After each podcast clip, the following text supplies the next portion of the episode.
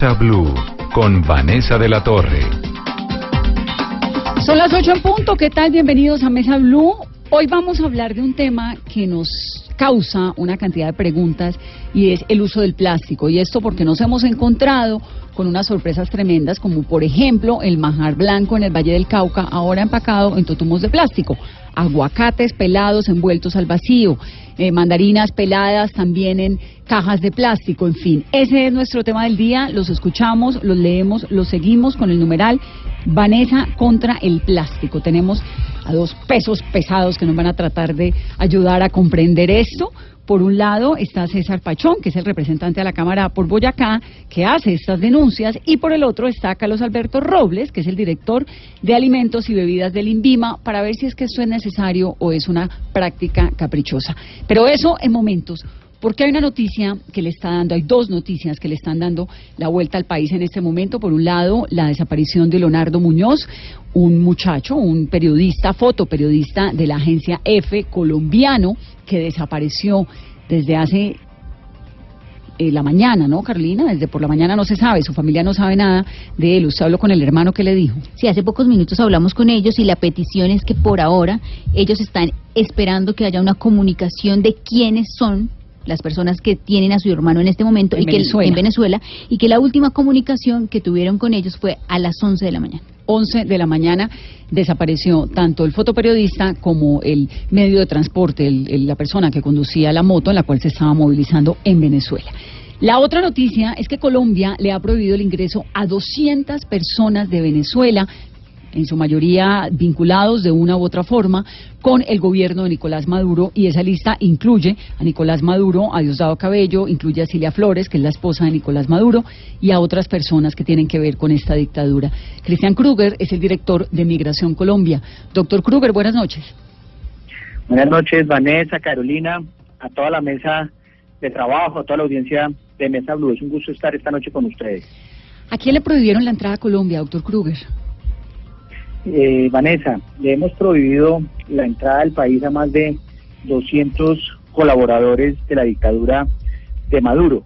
Básicamente, este es el resultado de un ejercicio que viene haciendo el gobierno nacional, eh, en cabeza del presidente, del señor canciller, en todas estas, en todos estos trabajos regionales que se vienen haciendo. Recordemos la declaración de Quito eh, de hace un par de semanas, igualmente el grupo de Lima, donde se han sentado varios de los países receptores de, migran de toda esta migración y, que se ven de alguna manera afectados. Eh, y uno de los compromisos es precisamente la elaboración de este tipo de listas. No vamos a permitir que Colombia y varios de los países del Grupo de Lima eh, pues lleguen estas, estos colaboradores de la dictadura de Maduro a esconderse, a alterar la seguridad de estos países y pues claramente Colombia es uno de los países que puede tener una mayor afectación por eh, porque somos vecinos. Entonces, básicamente eso lo, no lo queremos en nuestro país. Si bien es cierto, el gobierno nacional ha venido flexibilizando la norma migratoria, hemos expedido un sinnúmero de permisos especiales de permanencia, mecanismos de protección temporal para esta población, igualmente para la migración pendular, la migración de tránsito, no vamos a permitir que estas personas que se están aprovechando de todo un pueblo, del pueblo venezolano, eh, quitándoles básicamente la comida con unas condiciones preca eh, muy precarias en materia de salud, pues lleguen a esconderse a otros países. Esta es una lista inicial, eh, muy seguramente podrá incrementarse o disminuirse, eh, sobre todo para aquellas personas que eh, pretendan, digamos, eh, esconderse en nuestro país. Hoy admitimos un venezolano, digamos, de estos colaboradores, y lo seguiremos haciendo eh, si, si, si pretenden ingresar a nuestro territorio. Y aquellos que ya están, pues vamos a iniciar las medidas correspondientes para expulsarlos del territorio de manera soberana, Vanessa. Inadmitimos es que, que entra, trataron de entrar y no los no les permitieron, no le permitieron. Sí, hoy trató de entrar el eh, ciudadano venezolano Ronald Alexander Ramírez Mendoza, por ejemplo, ya empezamos a hacer efectiva esa lista. Un gerente de una empresa venezolana en Colombia trató de ingresar en un vuelo charter, es decir, un vuelo privado, eh, por Barranquilla y nosotros antes de que descendiera de este avión eh, le notificamos la inadmisión. Inmediatamente se regresó a su país y esto seguramente volverá a pasar si pretende ingresar nuevamente a nuestro territorio. No vamos a permitir que estas personas vengan a nuestro país y que por otro lado se estén aprovechando de toda esta población venezolana que está saliendo de ese país por necesidad físicamente. Doctor Kruger, esta va a ser una única lista con estos 200 que quienes más, la eh, quienes más están incluidos y va a haber una segunda sanción diplomática y política como esta. Mira, eh, sí, todos los países en el mundo se reservan el derecho de admisión de ciudadanos extranjeros. Claramente, esta es una medida que estamos haciendo frente a todas estas personas que están rodeando al dictador Maduro, porque no podemos eh, pretender que una persona que está haciendo esto con todo un pueblo que no se ha dado cuenta que, su, que las personas que están eh, que, que está dirigiendo, que son de, que están en su territorio, se están muriendo de hambre. Entonces no podemos permitir que esto se presente y pues claramente esto lo seguiremos haciendo hasta que haya un cambio, que haya una real democracia en ese país eh, en beneficio eh, no solamente de los hermanos venezolanos, sino también de los países vecinos. Claro, eh, ahora... Es una de las medidas. Perú también tomó alguna medida en este sentido y esperamos que los demás países del Grupo de Lima también lo tomen. ¿Por qué ahora y no antes, doctor Kruger? Este es uno de los resultados. Usted entenderá, Vanessa, que todas estas actividades requieren de información de otras instituciones, hay información de inteligencia, hay información que compartimos con otros países, mientras se, se hacía todo este, este listado, pues esto siempre tiene un tiempo importante para que las medidas que tomemos sean totalmente objetivas y eh, pues, previamente analizadas. Eh, Perú ya las tomó, Colombia está en este proceso precisamente el día de hoy, ya dimos el primer resultado y eh, pues esperamos que los demás países pues hagan la misma tarea. ¿Dentro de esta lista hay militares? Eh, sí, Vanessa, sí hay militares, hay personas, eh, son personas cercanas a, a Maduro, claramente, pero como le digo, hoy en día están los militares, hay otras personas que no son militares, son civiles, que están colaborando, pero pues esta lista por eso no la publicamos, porque puede cambiar si alguna de estas personas cambia de decisión y pretende colaborar con una real democracia en Venezuela. Por eso el, tiempo tiene algunos nombres. El tiempo habla, por ejemplo, que el tiempo tiene algunos nombres. El general Vladimir eh, Padrino, aparece Tarek William Saab, que es el fiscal general de Venezuela, Néstor Reverol, que es el ministro del Interior, aparece Sergio Rivero, el comandante de la Guardia Nacional, Tibisay Lucena, que lo dijimos hace un momento, que es la presidenta del Consejo Nacional Electoral, Cilia Flores, que es la esposa de Nicolás Maduro, aparece el ministro de Relaciones Exteriores, Elías Jawa, Carlos Malpica, que era tesorero eh, de Venezuela y además sobrino de la primera dama. ¿Quién más? Eh, Vanessa, esa información nosotros no la publicamos, no conozco la fuente eh, que habrá suministrado esa información, pero pues claramente sí, todas estas personas cercanas al círculo de Maduro, a la dictadura de Maduro, pues son ellas precisamente las que no podrán ingresar a nuestro país y ellos saben quién pueden, quién, quiénes no pueden ingresar. Yo creo que ellos más que nadie, cada una de estas personas tendrá plena claridad si puede ingresar a nuestro país. Entonces el llamado es que se abstengan de ingresar a nuestro territorio eh, y aquellos que estén o que pretenden llegar, pues eh, serán expulsados del territorio o inadmitidos. Si llegan, ¿qué pasa? ¿Los capturan, los detienen, los devuelven? ¿Inadmitido exactamente qué significa? Pues que no lo admiten, pero, pero en términos prácticos es qué? Eh, sí, básicamente para que nos entienda la audiencia, hay tres medidas eh, que implementa la autoridad, o cuatro medidas que implementa la autoridad migratoria. Primero, resaltar que nuestras medidas son de tipo administrativo, no de tipo penal. Las medidas que, eh, eh, que está, en las que está facultada Migración Colombia a imponer van desde sanciones económicas, que son sanciones, de, digamos, para personas que tienen algún arraigo en nuestro país y no pueden ser deportadas, expulsadas o inadmitidas, pero también tenemos medidas, por ejemplo, de inadmisión. ¿Qué quiere decir inadmisión? Son aquellas personas, aquellos extranjeros que llegan a un puesto de control, por ejemplo, el aeropuerto El Dorado, un puesto en frontera, tenemos siete puestos de control en frontera, llega y se presenta al extranjero y nosotros no le permitimos el ingreso al territorio, es decir, no alcanza a entrar al territorio nacional. Esto es lo que nosotros denominamos una inadmisión. Y una expulsión procede ya cuando el extranjero está en el territorio nacional, que nosotros lo ubicamos en el territorio nacional y por motivos de seguridad nacional, por motivos de tranquilidad, de salud pública, podemos proceder de manera discrecional y soberana a expulsarlo de manera inmediata del territorio. Esa es otra medida. Y hay otra medida que es una deportación. La deportación tiene una primera instancia y una segunda instancia. A diferencia de la, expulsión, que es de manera inmediata, la, la deportación tiene estas dos instancias.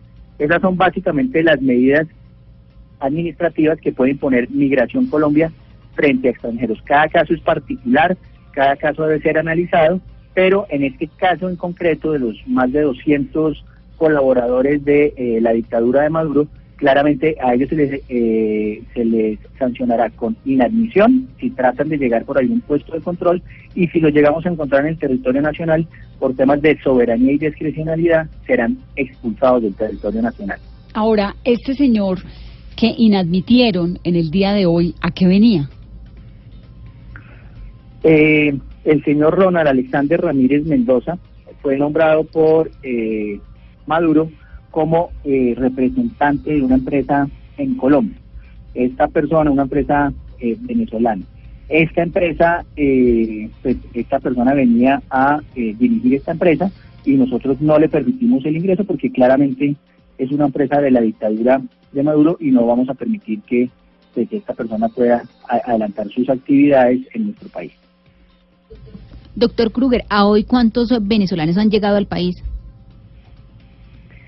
han llegado, hay diferentes tipos migratorios, ¿no? Recordemos, hay una migración de destino, que es la que se está quedando en nuestro país, la que tiene la intención de radicar. Mira, el 31 de diciembre del 2018 tenemos más de 1.174.000 venezolanos. Estos se dividen entre migrantes regulares y migrantes irregulares. Más o menos estamos hablando que un 60% están regulares y un 40% están irregulares. Esto frente a la migración. Irregular es que no está cumpliendo con el marco jurídico colombiano para estar en nuestro país. El gobierno nacional ha expedido un sinnúmero de medidas de flexibilización y lo que queremos es que esta población venezolana se regularice.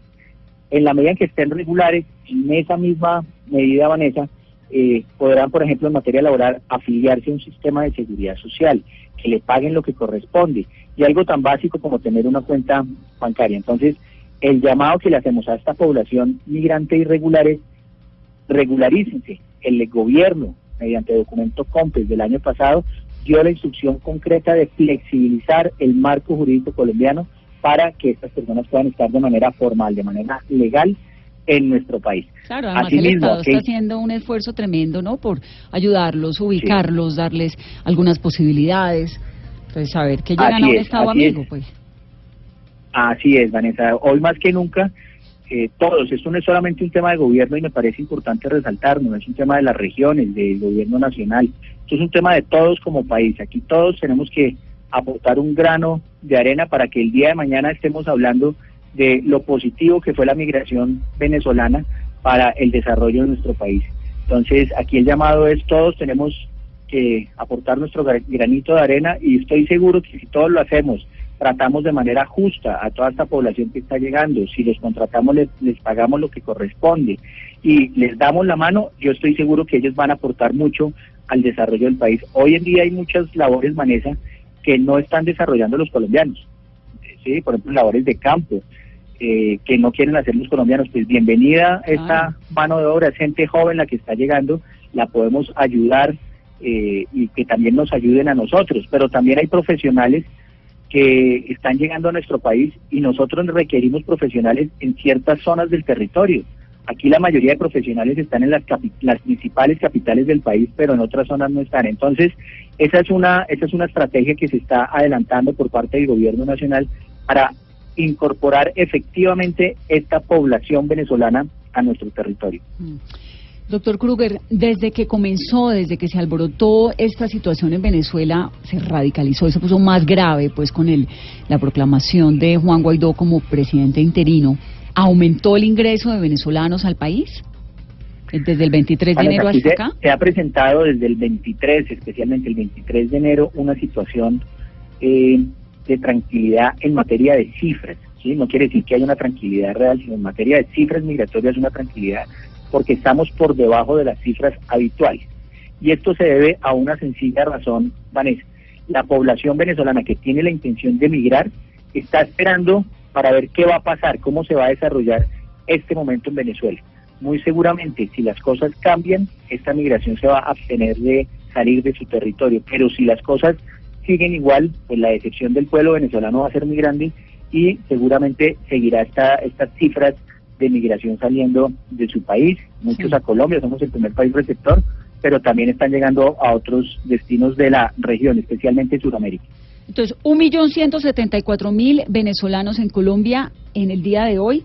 Eh, no sé si de pronto tenga una cifra que me permita comparar, no sé, ayer, anteayer, cuántos venezolanos entraron en comparación con noviembre, por ejemplo, o con septiembre, como para entender un poco qué tanto impacto han tenido los últimos acontecimientos en Venezuela con la migración de los ciudadanos de ese país.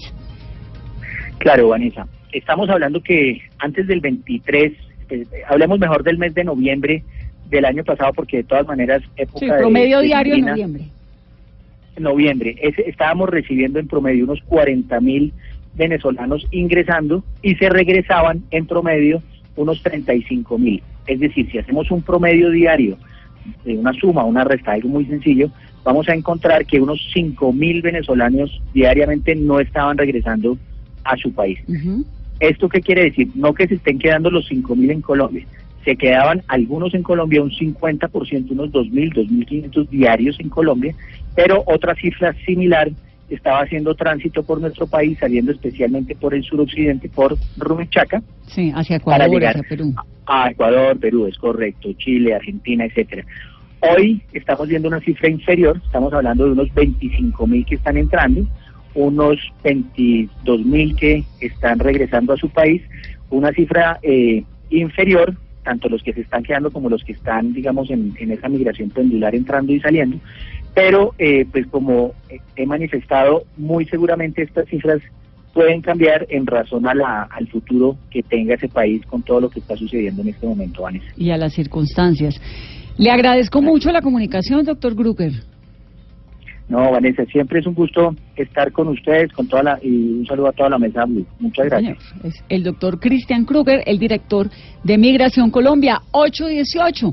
Nos vamos a los plásticos.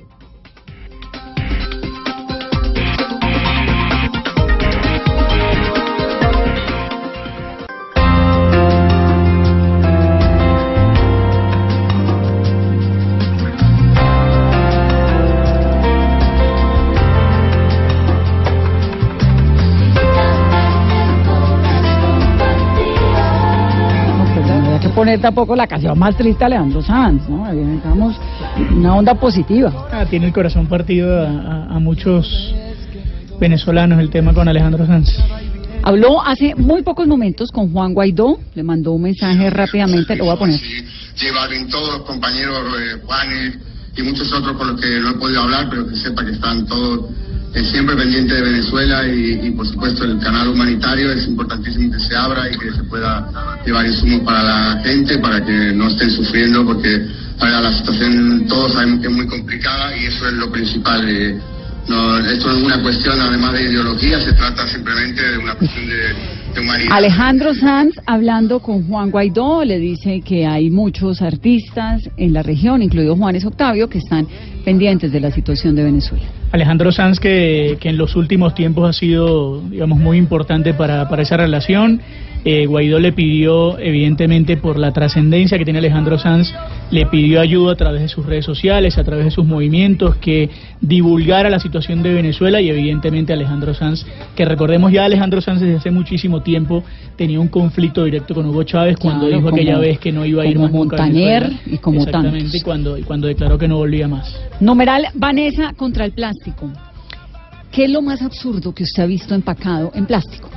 Carolina, ¿usted qué es lo más absurdo que ha visto empacado en un plástico? No, yo quedé sorprendida con la mandarina. Sí, la mandarina pelada, empacada en una bolsita de plástico. Y ¿no? naranja. Yo estoy sorprendida con el, con el majar blanco, verdaderamente, porque es que además no es que sea la excepción. En Buga, en la entrada del Milagroso de Buga, a donde los vallecaucanos compramos el majar blanco cuando vamos, Es dificilísimo conseguirlo en Totuma hoy en día. Pero otra cosa que me parece absurda, el banano envuelto en bolsa, un Bueno. racimo de bananos en una chuspa, en El una bolsa de plástico. el banano envuelto por las zanahorias, por ejemplo, individualmente envueltas en plástico y colocadas en Una por una. una por una en el mismo lugar. realmente impresionante. Eh, César Pachón, representante de la Cámara por Boyacá, César puso un trino en este fin de semana donde aparecían unos aguacates pelados envueltos al vacío en plástico. Bienvenido a Mesa Blue, me da mucho gusto tenerlo aquí.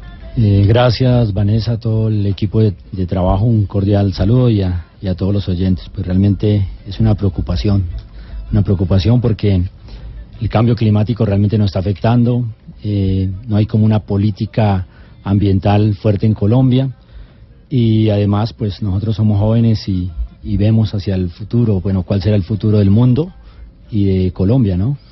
Ahora, es necesario, yo supongo que esto tiene que tener alguna respuesta, alguna lógica. Así que hemos invitado a Carlos Alberto Robles, que es el director de alimentos y bebidas del INVIMA. Doctor Robles, bienvenido. Buenas noches, Vanessa. Buenas noches a todos los eh, compañeros de la mesa. Representante, un gusto compartir con usted esta noche. Sí, Dígame Vanessa. primero, ¿qué es lo más absurdo que ha visto usted empacado en plástico? No, de verdad nos llamó la atención la, la foto de las mandarinas. Increíble, Eh, ¿ah? Increíble, sí. Realmente llama la atención, preocupa el tema desde varios puntos de vista. El primero desde el, el punto de vista de salud pública. Un llamado que el INVIMA siempre hace es a la autorregulación y el autocuidado del consumidor. En Colombia hay un reglamento, existen unos reglamentos eh, eh, específicos sobre envases y empaques de alimentos.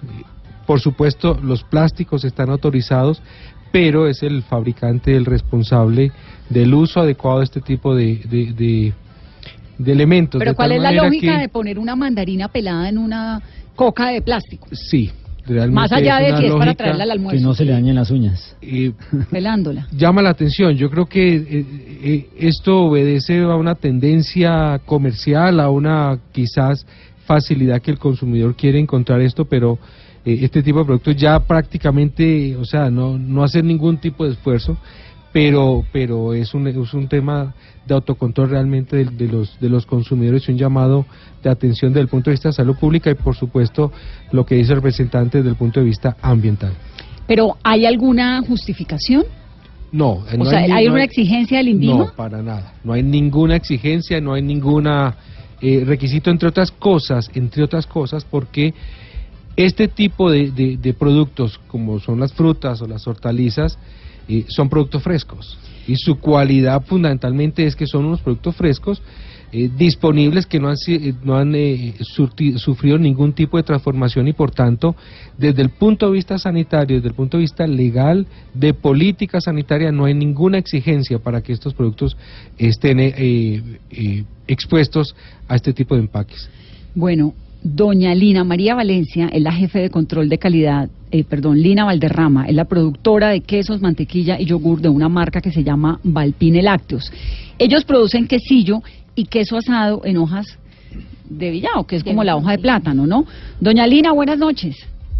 Muy buenas noches, Vanessa, ¿cómo estás? Un poquito sorprendida porque la última vez que me comí uno de sus quesos había un plástico entre la hoja y el queso. ¿Estoy Sí, equivocada? es correcto. No, es correcto. ¿Y el plástico está en qué parte? Es decir, está, les voy a explicar a los, a los oyentes, este es el queso que es como en, como de lonjas, ¿no? Un quesito que va uno como desbaratando y se lo va comiendo por pedacitos. Y a ese queso, pues siempre nos lo comimos envuelto en unas hojas que son como hojas de plátano, como el tamal y como los envueltos. Ahora, entre la hoja y el queso hay un plástico, ¿verdad? Sí. ¿Por qué? Eh, bueno, lo que dicen es que, pues lo que nos decía el INVIMA es que eh, no puede estar en contacto la hoja con el queso. Y eh, la explicación era que el, la hoja fermenta el queso. ¿Hace cuánto tiempo están ustedes poniéndole el plástico eh, al, al queso? Nosotros más o menos llevamos unos dos años en esto. ¿Y antes era normalito? Antes lo hacíamos, sí, exacto, eh, en, en la hoja, normal. ¿Dónde queda la, la fábrica de ustedes? Nosotros estamos ubicados en Arbeláez, En Arbeláez, Cundinamarca. sí, en el municipio de Arbeláez. ¿Y qué tan grande es la empresa? Eh, la empresa, pues, eh, tenemos un hato lechero más o menos de 50 vacas. Sí. Eh, nosotros hacemos pues todo el proceso desde la leche. Eh, nuestra empresa surgió a raíz de una crisis que hubo en el 2004 con, con el paro agrario. Eh, nosotros vendíamos la leche a una multinacional y de un momento a otro nos dijeron no podemos ir por allá por riesgos, no sé qué, entonces no vamos a recoger la leche. A raíz de eso, pues se nos, se nos ocurrió empezar a hacer el proceso de la leche, porque pues igual nosotros teníamos que eh, pagar trabajadores y bueno, en fin, mantener la finca, ¿no? Sí. Y hacer algo con la leche. Sí. ¿Y ustedes hace cuánto tiene la empresa? ¿Hace cuánto existe Lácteos Valpín? La empresa surgió en el año 2004. Lo que es eh, la ganadería, pues ya lleva mucho más tiempo. Y desde el año, desde que surgió hasta ahorita, hasta hace dos años, nunca habían tenido que ponerle plástico a nada. Tenían su hojita No, orgánica y ya. no. Ahora, usted que es una señora que produce queso, que maneja los lácteos, que tiene vacas, que tiene está en todo este negocio medio artesanal de una producción que es importante. ¿ve algún beneficio en el uso del plástico? ¿Le dura más el queso? ¿Se le daña menos algo? No, la verdad no. En este momento, pues no. Eh, tocaron un tema muy importante y es el siguiente. Eh, los productos frescos. Mi producto es un producto de alta rotación. No es un queso que yo lo tengo cinco o seis días eh, para venderlo. Afortunadamente, pues tiene una alta rotación. Es un producto muy fresco. Entonces, la demora es que tú abras el queso para que se acabe. Y lo O sea, vende no es un queso que te va a durar cinco o seis días o lo dejas ahí, no, es tan rico que lo vas a consumir muy rápido. Sí. Es quesillo y queso asado, ¿no? Es quesillo y queso asado. Y al final del proceso del, que, del queso asado nos queda la mantequilla. Ahora, Todo es, gente, es natural. a la gente le gusta no lo de- utilizamos sí, eh, preservativos. ningún químico. ¿A la gente le gusta lo del queso en plástico? No, la verdad no. Acostumbrar a la gente a- al plástico no fue fácil. La gente le gusta mucho eh, el que el queso tenga contacto con la hoja, porque dicen que eh, tiene sabor. Claro. O sea, la hoja le da un sabor particular. Y usted le pone la hoja ya de adorno, me imagino. Mm, relativamente sí, es de adorno. Sí, porque ya no la necesita, pues si lo tiene envuelto en una bolsa. Exacto. Doña Lina, gracias. Con mucho gusto, Vanessa, que estés muy bien. Una feliz noche para todos. Gracias, doña Lina. El doctor Carlos Alberto Robles, del INVIMA. ¿Usted le ve lógica a eso, doctor Robles? Vanessa, este, este, creo que este, este ejemplo del, de- del queso es, es, es de gran importancia por lo siguiente. Porque es muy diferente al tema de la, de la mandarina que estábamos hablando hace un momento. Pero por son lo primos hermanos, ¿no? Por lo siguiente, no, pero, pero Vanessa, el queso es un producto de alto riesgo en salud. Por lo fácilmente eh, objeto de descomposición, de, de ataque de microorganismos patógenos, de tal manera que no es el, eh, necesita conservación, refrigeración, necesita tener una fecha clara de vencimiento, de tal manera que es posible que el INVIMA en sus visitas haya identificado que podía existir algún riesgo de contaminación a partir de las hojas que hizo la sugerencia. Entonces, eh, repito, Vanessa, mi intervención al principio, los plásticos no están prohibidos en Colombia para que sean de uso para eh, empaque y almacenamiento de alimentos, de tal manera que en el proceso de, fabricación del, del establecimiento de Doña Lina es posible que hayan podido identificar algún riesgo de contaminación del queso con las hojas y hayan hecho la recomendación del uso del plástico. De tal manera que es posible que eso es, lo que haya ocurrido y repito, Vanessa y a todos los oyentes, el queso es un producto muy diferente al, al de la fruta, que es un producto natural. El queso es un producto que surte un proceso, una fermentación, ex- etcétera, etcétera.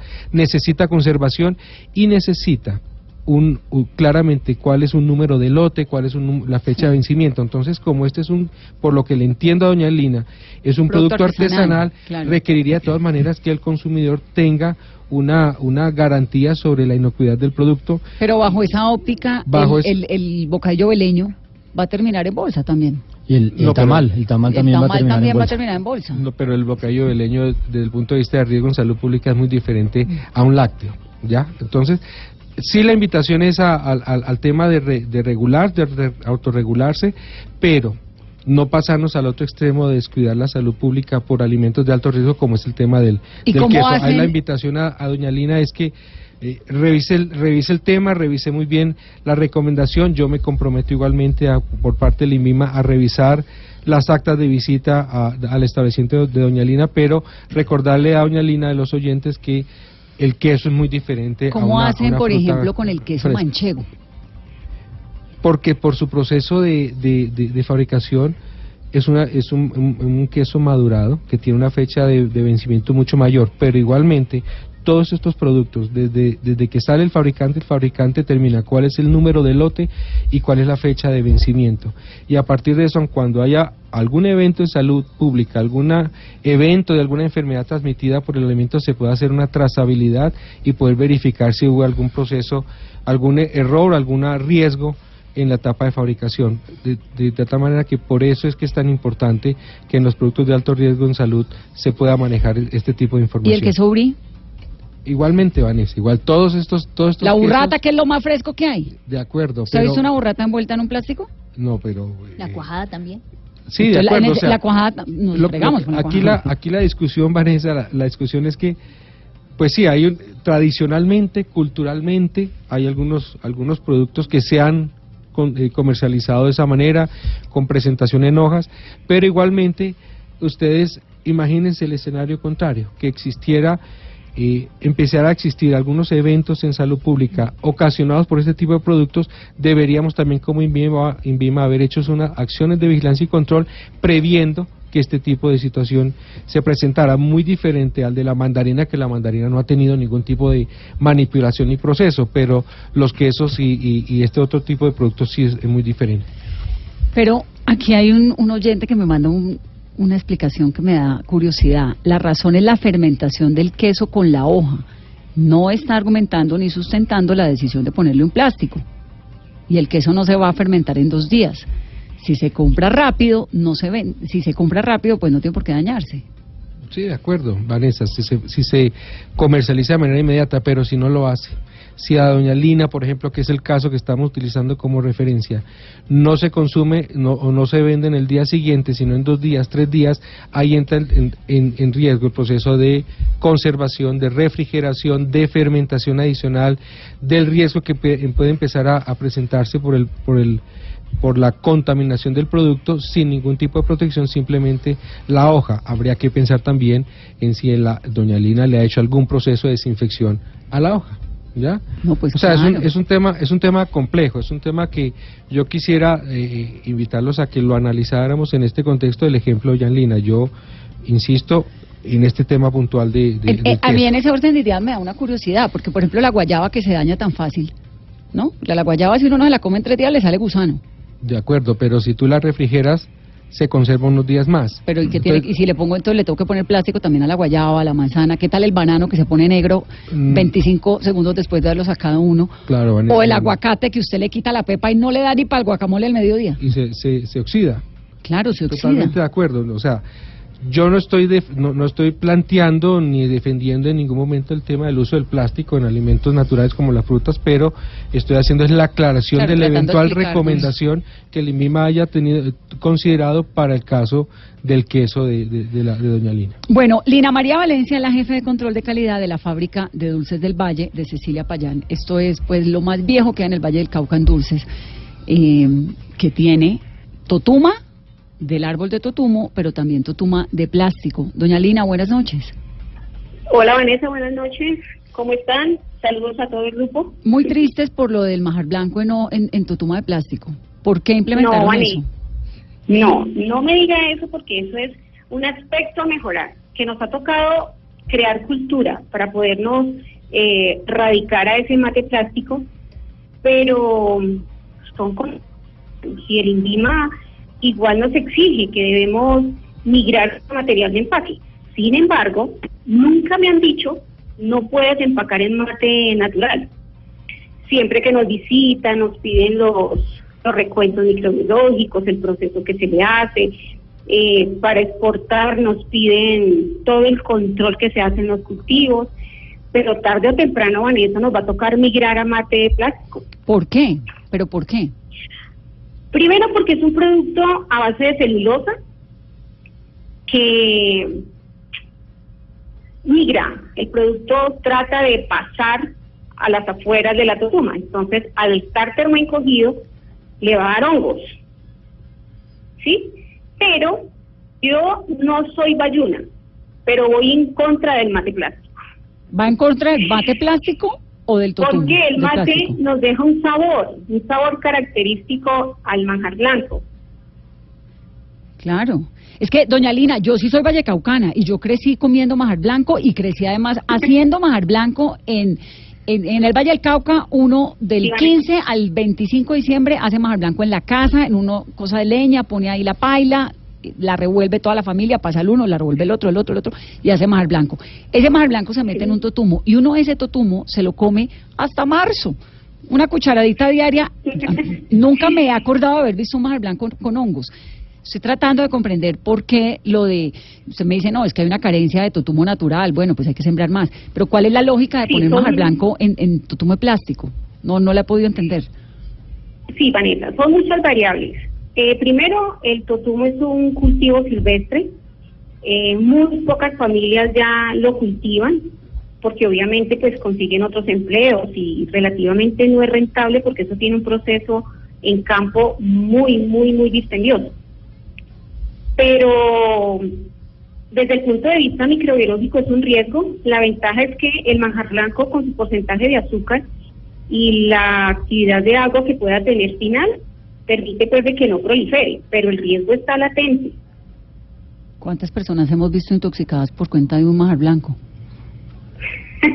¿Usted pero Vanessa, conoce alguna? hoy tenemos ¿Cómo? ¿Usted conoce alguna que haya ido a su empresa y le haya dicho, mire, es que se me intoxicó una persona con un majar blanco?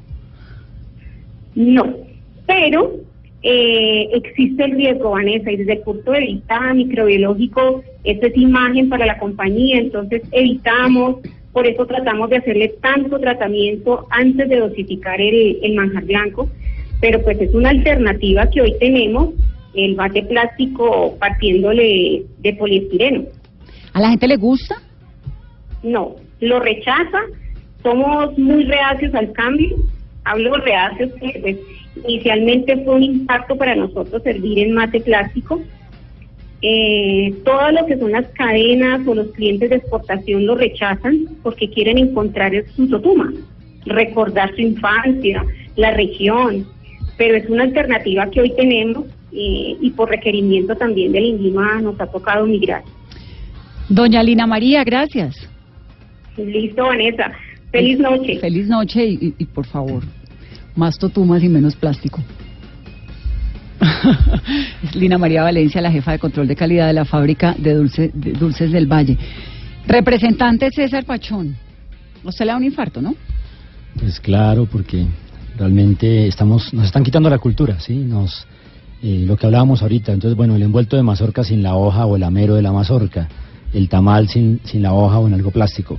Y mira que, por ejemplo, ¿qué nos pasa a nosotros como campesinos? Eh, el INVIMA o el- los ministerios, digamos, no, no dan un proceso de educación, de capacitación, y obviamente nosotros hacemos lo que podemos. Pero después si llegan a pedir una normatividad que muchas veces ni es socializada, y, y nos buscan cerrar los, los negocios, por ejemplo los de producción de quesos, que nos ha pasado varias veces, eh, nos buscan eh, no, no permitirnos llevar nuestros alimentos a, a los mercados y, y nos afectan. Entonces, realmente, si no hay un programa realmente de capacitación eh, al campesinado, de formación, pues es muy difícil. Y por otro lado, yo sí considero como campesino que no podemos perder la cultura lo que dice su merced, por ejemplo el totumo que su merced eh, consume desde su, infancia, pues ya no va a ser lo mismo en una taza plástica, ahora que la envoltura o que tenemos sea de hoja o sea el material que sea, le adiciona un, un sabor eh, importante a ese alimento que estamos trabajando. ¿Usted conoce a alguien que se haya intoxicado por cuenta de un queso, por ejemplo, envuelto en hoja de plátano? No, no señora, eh, realmente no, no hemos Yo del majar blanco problema. me consta, pues eso sí, uno come majar blanco seis meses y no conozco. Si a alguien hay, le pido que nos escriba con el numeral Vanessa contra el plástico y nos diga que estamos equivocados. No lo he visto. Ahora mira que digamos eh, los, los alimentos o las frutas y las hortalizas tienen diferentes eh, Etapas formas para hacer o etapas, digamos, por ejemplo, un aguacate Hass que como Colombia no exporta hacia China, pero si exporta a Perú, dura 24 días metido en un contenedor.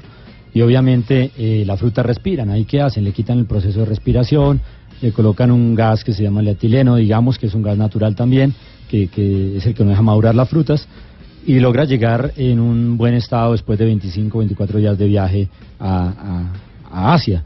Como aquí eh, no hay un manejo, incluso en los almacenes de cadena, donde encontramos que hay refrigeradores que están eh, bastante exhibidor- eh, exhibidores o vitrinas eh, refrigeradas que so- tienen una cadena de frío, que exigen todo eso para que uno pueda venderles y, y realmente pues eh, no permiten que, esté, por ejemplo, la cáscara del, del aguacate, que incluso le adiciona eh, unas condiciones organolépticas, porque ya la luz solar, si tú le das mucho tiempo, ya empieza a afectar su sabor, ya empieza a afectar sus condiciones.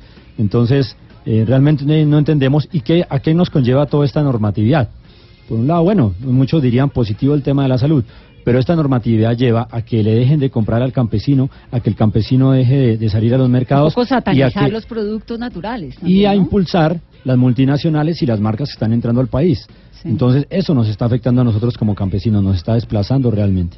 Sí, porque además la comodidad pues siempre es atractiva.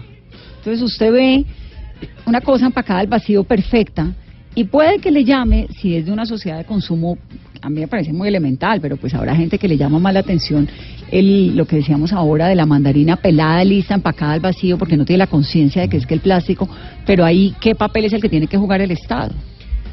El Estado manda unos mensajes muy contradictorios. A ver, eh, Porque por un lado le piden a uno que no use bolsas plásticas y lo están regulando en los mercados, pero por otro le meten plástico al queso. No, no, Vanessa, no, yo y, y al, y al representante yo quisiera aclarar lo siguiente. No, el INVIMA primero es una, una institución de vigilancia y control. El INVIMA no define política, el INVIMA ejecuta una política eh, que define a su vez, eh, en este caso en particular, el Ministerio de Salud. ¿Quién define lo, del primero, plástico lo en el queso? ¿El INVIMA o el lo- Ministerio de Salud? Lo segundo, no existe una norma en Colombia, ni el INVIMA está ejecutando una política orientada al uso de plásticos. No existe, representante, ninguna norma orientada a que esté eh, dirigida a, a visitar los establecimientos y decirle usted tiene que migrar del totumo, migrar de la hoja de bijao, migrar de los de las tradiciones culturales hacia plástico. No existe una norma, Vanessa, orientada a eso. Yo quiero que eso pero quede sí claro. escuchamos Lo aquí a la señora de la fábrica de quesos que la norma para poner ya el plástico antes que la hoja se la, se la colocó el INVIMA, se le exige el INVIMA y si no, no la deja trabajar. ¿Quién, ¿De Entonces, dónde viene la, la, la, entonces, la- eh, la- permítame termino la idea. la Entonces no hay una norma que esté Alberto? obligando a decir que todo lo que se, se haya sido en base natural tenga que mirar a envase plástico. No existe. Lo otro es muy diferente la recomendación cuando es un producto de alto riesgo en salud a que utilice un, eh, un plástico, para este caso el queso de, de- la señora eh, que, que eh, que planteamos, para proteger la contaminación microbiana. El caso del marrón blanco no es, no es que el INVIMA esté obligando a que todos se, se envasen en, en- en plástico, es una decisión del fabricante que está tomando la decisión de migrar del totum al plástico por otras circunstancias diferentes. Sí, lo que el dice, por INVIMA lo que está haciendo es verificar que el establecimiento cumpla con unos requisitos, que, la- que el producto salga con unas eh, eh, condiciones de inocuidad y hace la vigilancia y control de ese proceso de fabricación, pero no es que el INVIMA esté obligando al uso del plástico. Yo creo que eso es importante aclararlo porque no es así, no es así. El INVIMA lo que está haciendo es, señor fabricante, si usted está fa- almac- eh, eh, eh, envasaba esto en un producto natural, ya no cuenta con esa materia prima, utilice un envase, que- un envase que esté permitido en la norma, en este caso el, el plástico, pero tiene que tener unos requisitos y cumplir con unas con unas normas específicas. No es que haya Eso queda de acuerdo al técnico, de acuerdo al técnico segundo, de la visita que haga el técnico. ¿De quién, ¿De quién es la sugerencia en el caso del queso? ¿Eso es Ministerio de Salud? ¿Eso es INVIMA? ¿Eso es qué? En este caso, pues, eh, de acuerdo a lo que planteaba la, la señora Lina, una visita al INVIMA, INVIMA. a la- al, al Autonomía de un establecimiento de, de fabricación, representante, permítame terminar. Representante, de, no me alborote de la mesa, acuerdo el favor. al- a los riesgos que haya podido ver, eh, identificar el inspector, en ese momento pudo haber determinado que existía un riesgo e hizo la recomendación. Yo también en su momento eh, planteé que vamos a revisar el caso en particular, revisar las actas de visita y mirar cuál es el sustento técnico puntual de por qué la recomendación del, del, del En plástico. todos en los quesos de hoja en Colombia hoy en día está implementado esto del plástico antes de la hoja. No, no, no, no. No es en todos. No, no es en todos, no es en todos. eh, pero, Vanessa, yo sí quiero insistir en lo siguiente. El queso es un alimento de alto riesgo en salud.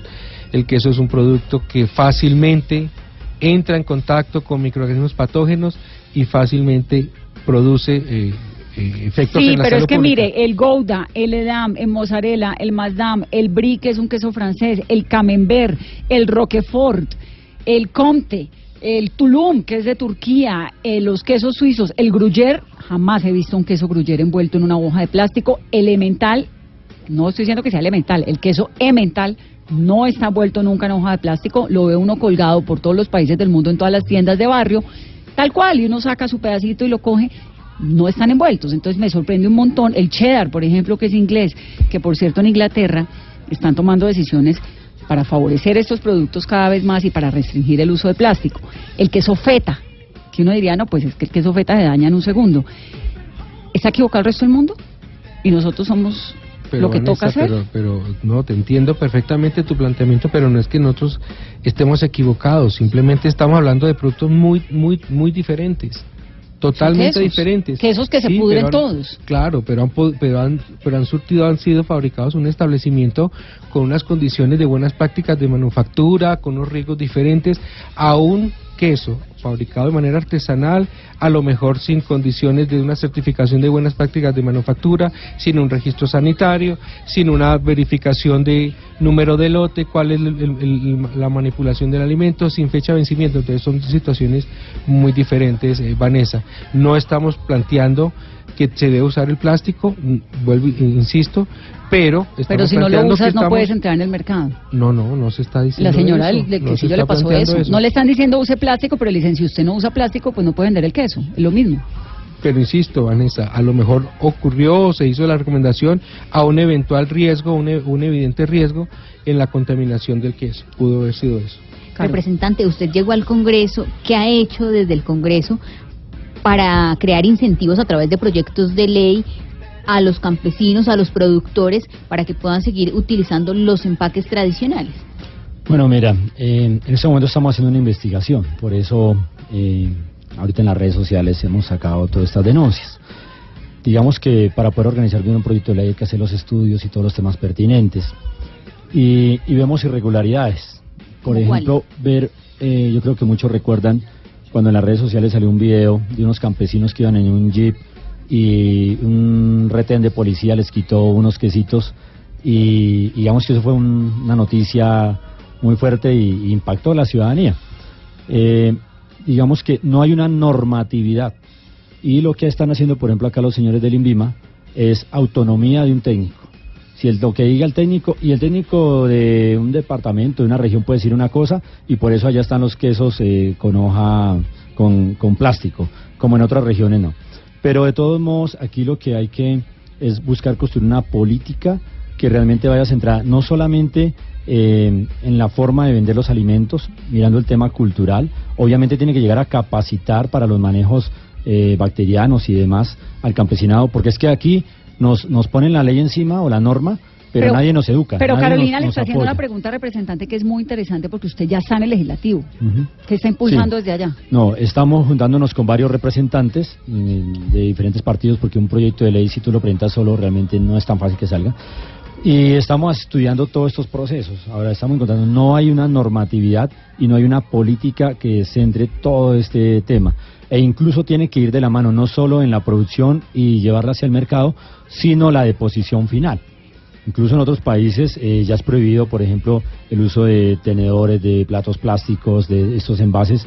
En España, por ejemplo, hay una campaña donde en un supermercado a la salida tú le quitas los envases eh, o los, las coberturas plásticas que trae tu alimento que estás comprando y decir, esto es algo innecesario, no tienen por qué tenerlo. Y en Colombia, pues, realmente vemos que no hay una política, el objetivo es construir una ley donde podamos hacer, como hizo Francia, prohibir eh, el uso de plástico en muchas cosas y buscar también defender la cultura. ¿no? El uso de plástico en muchas cosas, por ejemplo, en verduras, frutas o en qué. No, lo del banano vuelto en una bolsa. ¿Qué- Sí. ¿Cuál es la razón para envolver un banano en una bolsa? Por ejemplo, nos vemos, nosotros vemos, nosotros por ejemplo en Boyacá producimos bastante uchuvas y la uchuva trae su, su, su hoja o su cobertura especial que es algo natural que la protege. Y tú ves muchas veces la uchuva empacada en, en Sí, como en una canastilla, plásticas. con una canastilla. y entonces, ¿para qué la madre tierra, la madre naturaleza, le puso esa cobertura a ese fruto? Entonces, ahí yo no creo que nos vaya a juzgar el INVIMA o alguien porque es algo natural. Esto de la de la uchoa, que es una muy buena, muy buen ejemplo porque viene envuelta en una hojita y ahora la venden en los supermercados sin la hojita, sola la fruta que es naranja, envuelta o empacada en una especie de, de, de totumas, bueno, totuma no, como de recipientes plásticos con unos huecos, como unas mallas. Sí. ¿Esto viene de dónde? ¿Por qué empacan así la Pues la- la simplemente los sistemas como se han desarrollado los almacenes de cadena, supuestamente para agradarle mejor al ojo o a la imagen porque todo entra por los ojos. Pero mira que esto no está teniendo un problema y es un problema mundial. Si nosotros no paramos este, este, estos procesos, pues realmente eh, pues ya hay unas islas de plástico que flotan en el mar y vamos a continuar entonces de esa manera. Y Colombia no ha aplicado una política y la política también tiene que ir hasta el final, donde se obligue a tomar todo este proceso, todos estos plásticos y haya un proceso real. Ahora, los PEGIR, que son, digamos, los planes eh, que se hacen de gestión integral de residuos sólidos que cada alcalde municipal debe desarrollar o debe, debe hacer y debe hacer cumplir, que incluso la Contraloría tiene que estar encima de ello, pues no se está viendo hoy.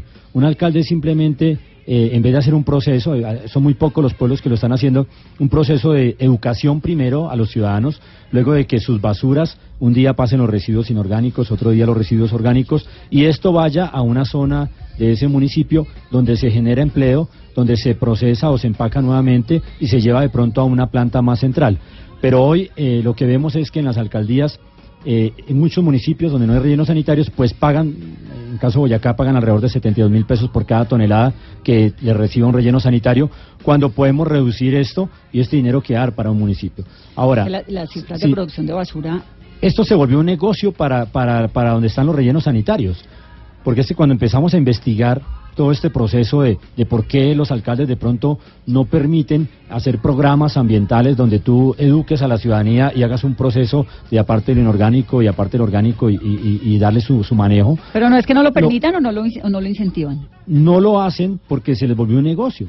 Porque empezamos a encontrar, reciben comisiones. Entonces, un, em- un, un botadero, un relleno sanitario, si, si empiezan a ver los programas, deja de recibir toneladas. Ellos ganan es por cada tonelada que reciban. Eso se convirtió en un negocio. No estamos procesando los gases, no estamos procesando los plásticos, no estamos procesando nada. Y, y los alcaldes tienen que hacer sus pejirs y tienen que sacarlos adelante y las instituciones de control tienen que vigilar. Pero además hay unos mensajes muy contradictorios de nuevo, eh, eh, doctor Carlos Alberto Robles, del INVIMA antes de que se nos acabe el tiempo, porque por un lado le dicen a uno recicle y unas campañas no de recicle y de cuide de sus campos y no sé qué, lo de las bolsas de supermercado que realmente es, es, es bien admirable porque la gente está cambiando el concepto de la bolsa, pero entonces uno llega al supermercado lleva su bolsa y el tomate está envuelto en bolsa, la manzana en bolsa y además en icopor y además el aguacate al vacío y además la coca en plástico.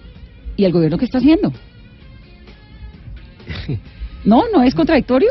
Pues es- pu- puede sonar contradictorio, puede sonar contradictorio, pero eh, vuelvo y te repito, el INVIMA no está, no está en ningún momento eh, ejecutando una política orientada hacia el uso del plástico. Es por que el Estado no la está, no está haciendo, no, no, fomentándola, pero en el momento en que lo, en que lo obligan, pues No, le- pero- a la gente le toca. pero es la que el queso le toca. No, sí, pero el, el- vuelve, la, la explicación del queso es muy diferente, Vanessa. El INVIMA no está obligando a que la mandarina venga en plástico, al banano en Claro, plástico, los ejemplos que tú das. El INVIMA no ha obligado en absoluto a eso. Y eso me parece claro que la gente lo sepa, ¿no? Correcto. No hay una obligación del INVIMA y el INVIMA no está y no hay una norma ni una política orientada a eso. Antes, por el contrario, la política ambiental del, del gobierno nacional está orientada hacia la conservación y, a la- y al, y al menor uso de, de, de, materiales como el plástico y por eso el ejemplo que daba Vanessa en los supermercados y las bolsas.